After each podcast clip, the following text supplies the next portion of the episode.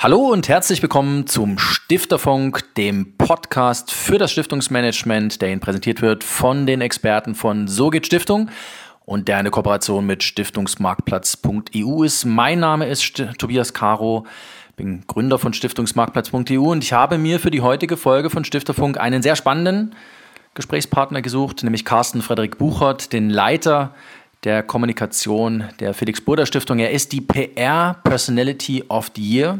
Das muss man wissen, wenn man mit ihm spricht. Er ist also wirklich einer, der weiß, wovon man spricht, wenn man Stiftungskommunikation sagt. Lieber Herr Buchert, ähm, auf was kommt es an? Was ist eine zeitgemäße Stiftungskommunikation in Zeiten von, wir reden jetzt noch cum Corona, aber es wird auch irgendwann Post-Corona sein. Über was sprechen wir, wenn wir über Stiftungskommunikation sprechen? Äh, Servus aus München. Ähm, danke für die Einladung. Also zeitgemäß ist natürlich eine ganz große Frage, aber ich würde es eher sagen, was ist, was ist wirkungsvoll in Abhängigkeit der einzelnen Stiftung und dann auch der Ziele der Stiftung und vor allen Dingen natürlich der jeweiligen Möglichkeiten. Denn das ist das, was ich immer wieder so mitkriege in Gesprächen, ähm, was den großen Bug darstellt, ja, oder die große Hürde, irgendetwas zu tun, weil vielfach ja entweder zu wenig Personal oder auch dann äh, die entsprechende Kommunikationskompetenz in den Stiftungen ja auch oft fehlt. Also die Frage ist für mich jetzt eher nicht, was sollte man tun, was vermeintlich modern ist, mhm. sondern äh, was ist für die jeweilige Stiftung relevant. Mhm. Weil ansonsten könnte man den Anspruch sehr, sehr hoch stellen und dann müsste man eigentlich auch schon bei Clubhouse und bei äh, Voice Search im Bereich Alexa landen und das ist mit Sicherheit nicht das, was die Stiftungen in Deutschland so leisten können. Das heißt, wenn wir da mal wirklich vorne anfangen, was können denn Stiftungen heute leisten? Also für mich ist immer so, was Stiftungen heute auf jeden Fall leisten können, ist zum Beispiel einen Spenderbrief zu schreiben. Ähm, und eine Stiftungswebsite haben auch alle. Aber das ist, sagen wir mal, die, die ganz, ganz rudimentäre Basis. Wie, wie gehe ich so ein bisschen an das Thema Kommunikation ran? Sie haben gerade so gesagt, Ziel, ich muss schon wissen, wen ich zum Beispiel adressiere in der Kommunikation als Stiftung, ne? Ja, also dann würde ich aber tatsächlich vorher anfangen an der Marke selber, also weil die wird oft übersprungen. Es gibt mhm. vielfach mhm über Kommunikation gesprochen und dann geht es auch ganz schnell in Richtung PR. Wobei, wie bei heute auch in die Stiftung gesehen hat, äh, beim Stiftungsbarometer, was irgendwie heute rauskam, geben die meisten Stiftungen die Webseite als wichtigstes Kommunikationsinstrument an. Da muss ich natürlich auch sagen, na ja, ähm, ist es vielleicht auch nicht mehr ganz, ja. Und selbst ob diese Website, von denen dann da gesprochen wird, ob diese Websites dann tatsächlich auch responsive sind, sei äh, der zweiten Frage mal dahingestellt. Also ich muss dann ja auch nicht nur eine Webseite haben, die schön aussieht, sondern die auch auf allen Endgeräten funktioniert. Und da sehe ich sehr, sehr oft auch von anerkannten Marken Stiftungswebsites, die der Anforderung eigentlich nicht gerecht werden. Aber mal von der Webseite abgesehen, ähm, das ist ja eigentlich das, was dann am Ende so der Kommunikationskette irgendwann landet. Am Anfang muss ich mir tatsächlich die Frage stellen, wie sieht meine Marke aus? Und äh, das wird oft vergessen. Und ähm, da wird dann oft über Logo nachgedacht. Aber das Logo ist eben nur ein Kennzeichen. Die Marke hat tatsächlich Werte. Mhm. Und die Marke muss man sich feststellen wie so eine Persönlichkeit. Also wenn ich jetzt jemanden kennenlerne und ich äh, treffe auf jemanden und der sieht gut aus, hat eine tolle Frisur, vielleicht ein tolles Make-up oder einen toll gestutzten Bart und es, äh, hat gute Klamotten an, ja, dann bilde ich mir eine Meinung über den. Mhm. Dann habe ich aber noch nicht die Persönlichkeit kennengelernt. Mhm. Und ähnlich ist es auch bei, bei der Marke selber. Also das Logo ist wirklich nur das Schaufenster nach außen, was irgendwie im Idealfall die Essenz einer Markenidentität abbildet. Mhm. Ich muss mir aber vorher mal wirklich Gedanken darüber machen, was ist meine Marke eigentlich für eine Persönlichkeit? Welche Werte stecken da drin? Welche Haltung? Was ist das für ein Charakter? Ja? Mhm. Und ähm, wenn ich das alles definiert habe, dann komme ich auch irgendwann auf die Ideen, wie ich dann kommuniziere und welche Kanäle ich dafür nutze. Mhm. Wenn ich jetzt zum Beispiel eben eine Stiftung bin, die ähm, sehr spitz an bestimmte Zielgruppen, weil sie womöglich gar nicht so in der breiten Öffentlichkeit sein möchte oder darf, sondern sehr spitz an bestimmte Zielgruppen nur Fördergelder ausgibt, ja, dann ja. kann die vielleicht auch jetzt nicht so agieren, wie es vielleicht auf Twitter gefordert wäre. Weil Twitter eben ein sehr schnelles Medium ist, auf dem es auch durchaus mal zu Diskussionen kommen kann. Und da kann man jetzt nicht drei, vier Tage warten, bis man über sämtliche Gremien einer Stiftung hinweg mal eine Gegenantwort durchgecheckt und freigegeben hat. So, also dann ist vielleicht der Charakter, also sprich die Marke dieser Stiftung eigentlich überhaupt nicht geeignet für dieses Medium. Mhm. Dann muss ich mir über das überhaupt keine Gedanken mehr machen.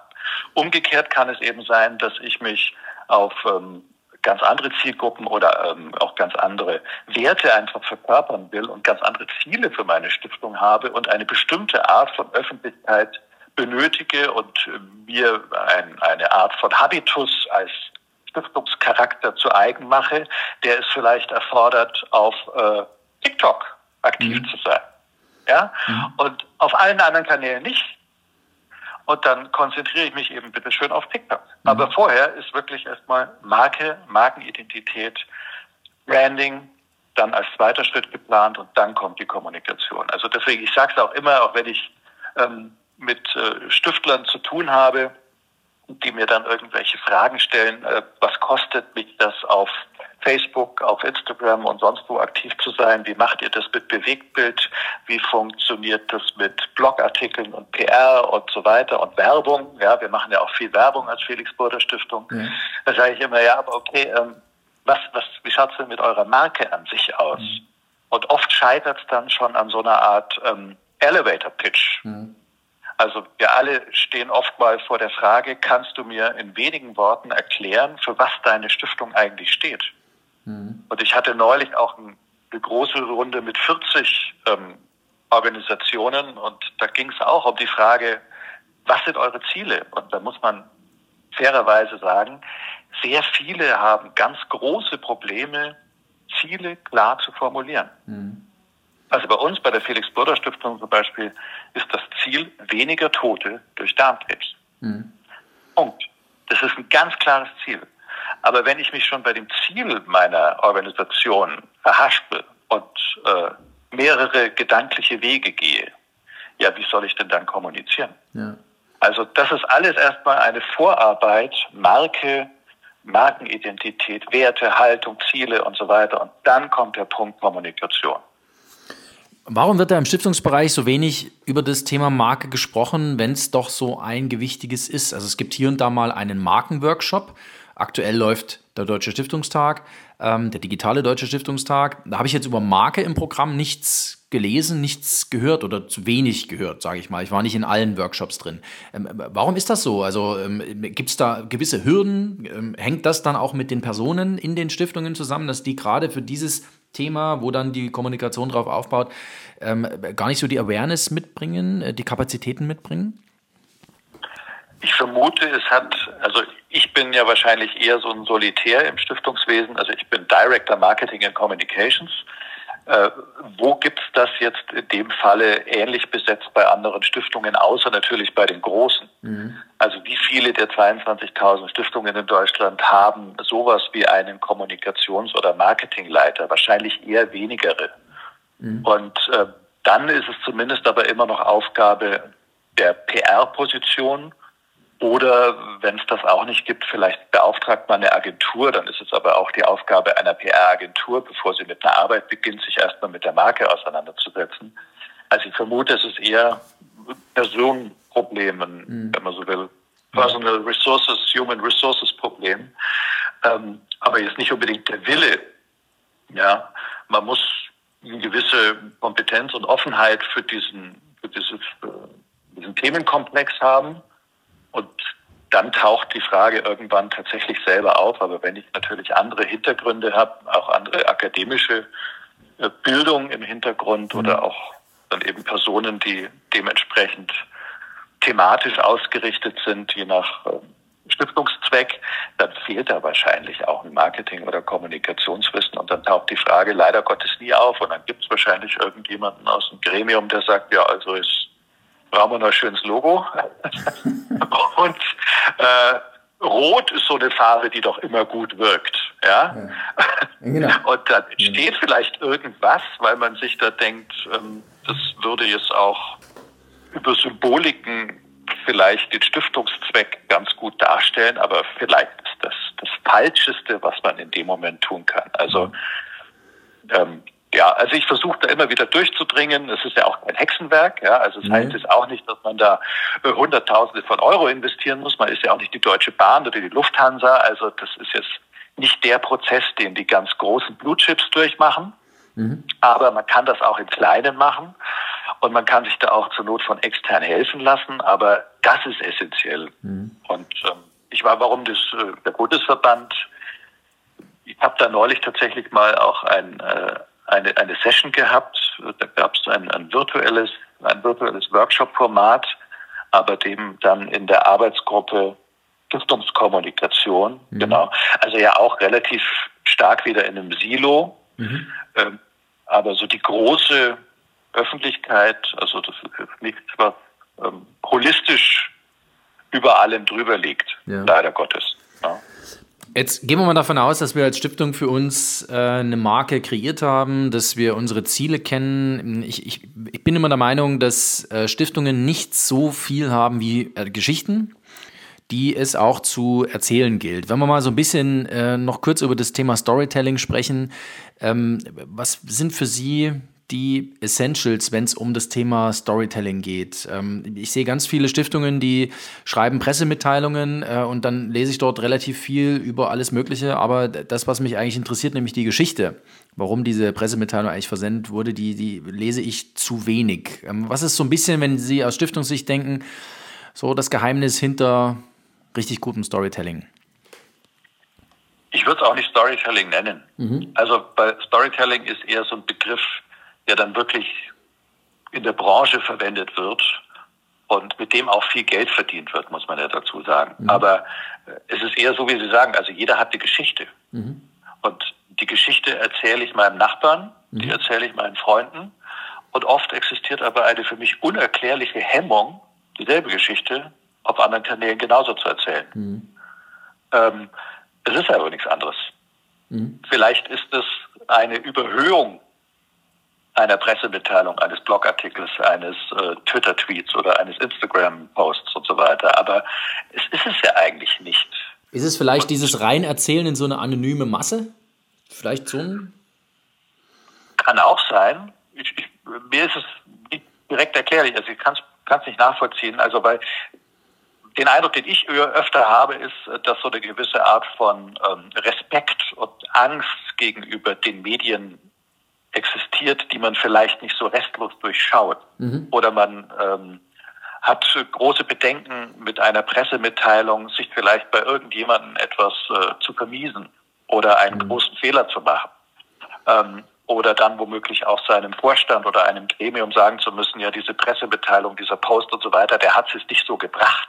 Ja, ja. ja genau, aber, das ist immer das, ja. Ähm, aber von diesen äh, Belastungen sollte man sich frei machen weil äh, ein wichtiger Spruch von mir heißt, äh, so hat es Carlson vom Dach schon als Astrid Lindgren, Lindgrens Romanfigur früher immer gesagt. Ja, das war eines meiner liebsten Kinderbücher. Der hat also waghalsig Distanz gemacht und ziemlichen mhm. Unsinn, ähm, hat aber am Ende immer gesagt, ja, das stört keinen großen Geist.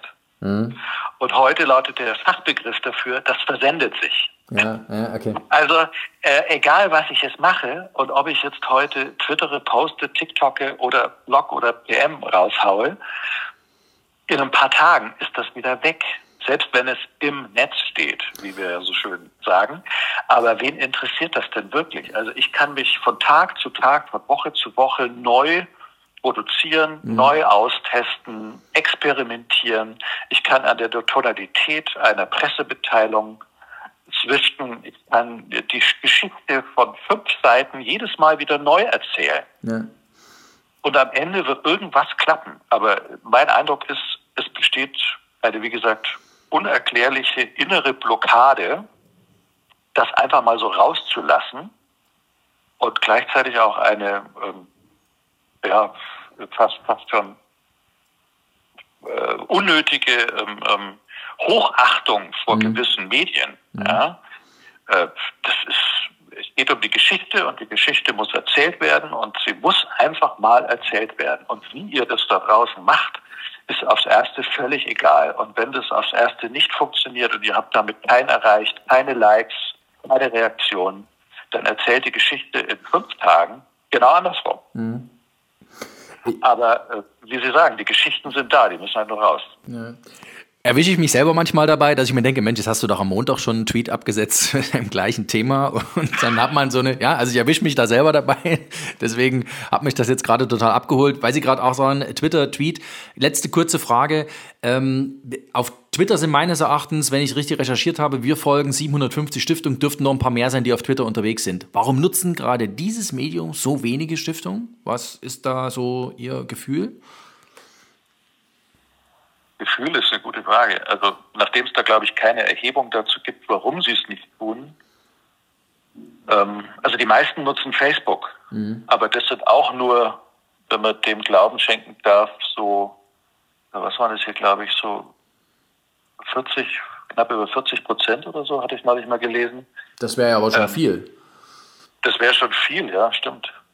Also warum Twitter so, so wenig genutzt wird, ist mir auch schleierhaft. Aber Twitter hat vielleicht noch eine größere, ähm, baut vielleicht eine größere Hemmung auf, weil es ja auch eben ein schnelles Medium ist und weil ja. es eigentlich eher so ein reines B2B-Medium ist. Also so ein, ja. in so ein Facebook rutsche ich noch eher auch über persönliche Kanäle rein. Da treffe ich auch noch eher meine Freunde.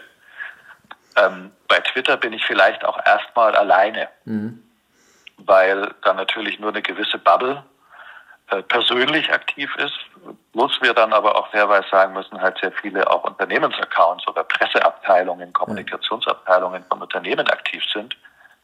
Und da muss ich, wenn ich jetzt nicht so eine Affinität habe, mich auch schon mal reinwagen. Mhm.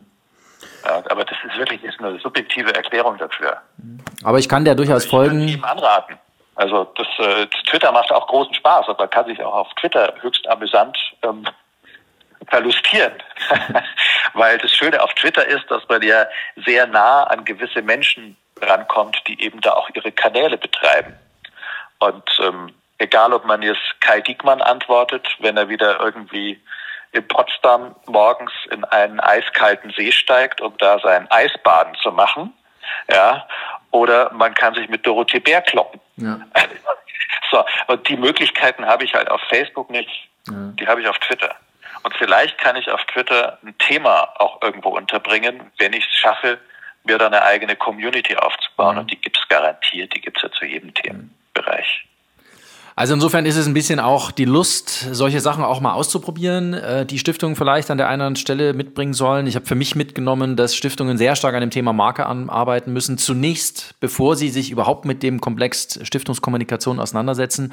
Lieber Carsten und Frederik Buchert von der Felix Burda Stiftung, vielen Dank, dass Sie heute hier beim Stifterfunk mit dabei waren. Nur Mut. Es kann nichts schiefgehen. Dankeschön. Das äh, verbreiten wir so über unsere Kanäle. Und äh, ja, das war's äh, heute mit der Folge Stifterfunk. Vielen Dank fürs Zuhören. Sie möchten die nächste Folge Stifterfunk nicht verpassen, dann einfach den Kanal abonnieren. Und wenn Sie selber Lust haben, eine Stiftung zu gründen, Expertise suchen oder sich weiter informieren wollen, dann reinklicken und Kontakt aufnehmen unter www.sogehtstiftung.de. Tschüss.